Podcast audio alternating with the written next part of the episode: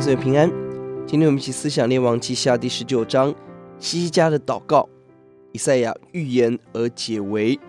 亚述一再派人威胁西西家，西西家如何回应？第一节，他坚持寻求神，付代价的祷告，披麻蒙灰。第二节，他带着童工，他的部属一起祷告，他不止自己祷告，更把祷告的迫切传递给属下。第二节。他寻求属灵的遮盖，请求以赛亚为他祷告。这是一个智慧的领袖。十四节，把所有的困难带到神面前，摊开来，没有保留。十五节，他做信心的宣告，在仇敌面前、大敌当前，宣告神的属性、大能，思想神过去的作为。七十八节，宣告一切的偶像要完全的倾倒，也再一次确认过去自己除掉偶像的决心跟正确，除掉国内。面对这些过去拜偶像习惯的人的一些反扑，希西家坚持走这个路。十九节最了不起的这一节，耶和华我们的神啊，现在求你救我们脱离亚述王的手，是天下万国都知道，唯独你耶和华是神。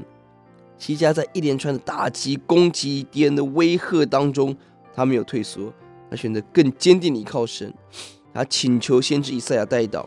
他自己更加倍的祷告，而祷告的内容是求神拯救，目的很清楚，让人可以认识神，天下万国要认识神，这是何等的气度，何等积极的盼望，何等勇敢的呼喊，求主把这样的魄力、信心刚强赐给我们。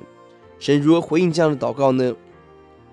二十一节，敌人要羞愧，过去亚述以自己的军事自夸，践踏神的选民，但不知道。每一个力量是神给的，每一个脚步神知道是要把他们带回去。三十二到三十四，并且神给犹大人证据，使我们安心。剩下人在人看来好像无有，但向下生根，向下结果，向上结实。这做的目的为了守住与大卫之约。神是在怜悯我们，守约是慈爱的神，即便我们常常软弱、忘恩、犯罪，但神没有忘记他向我们所立的约。三十四节。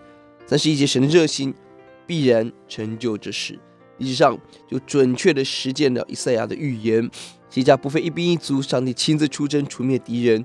亚述王死在自己人的手中。我们祷告，主在一再环境的问问题挑战临到的时候，就让我们效法希西家，不间断的勇敢的回应神，抓住主，因为唯独你是神，我们生命选择信靠你。求主把这个魄力给我们。欧主也让我们所遭遇一切事，这天下万国的人认识耶华，你是神，赞美主，奉主的名，阿门。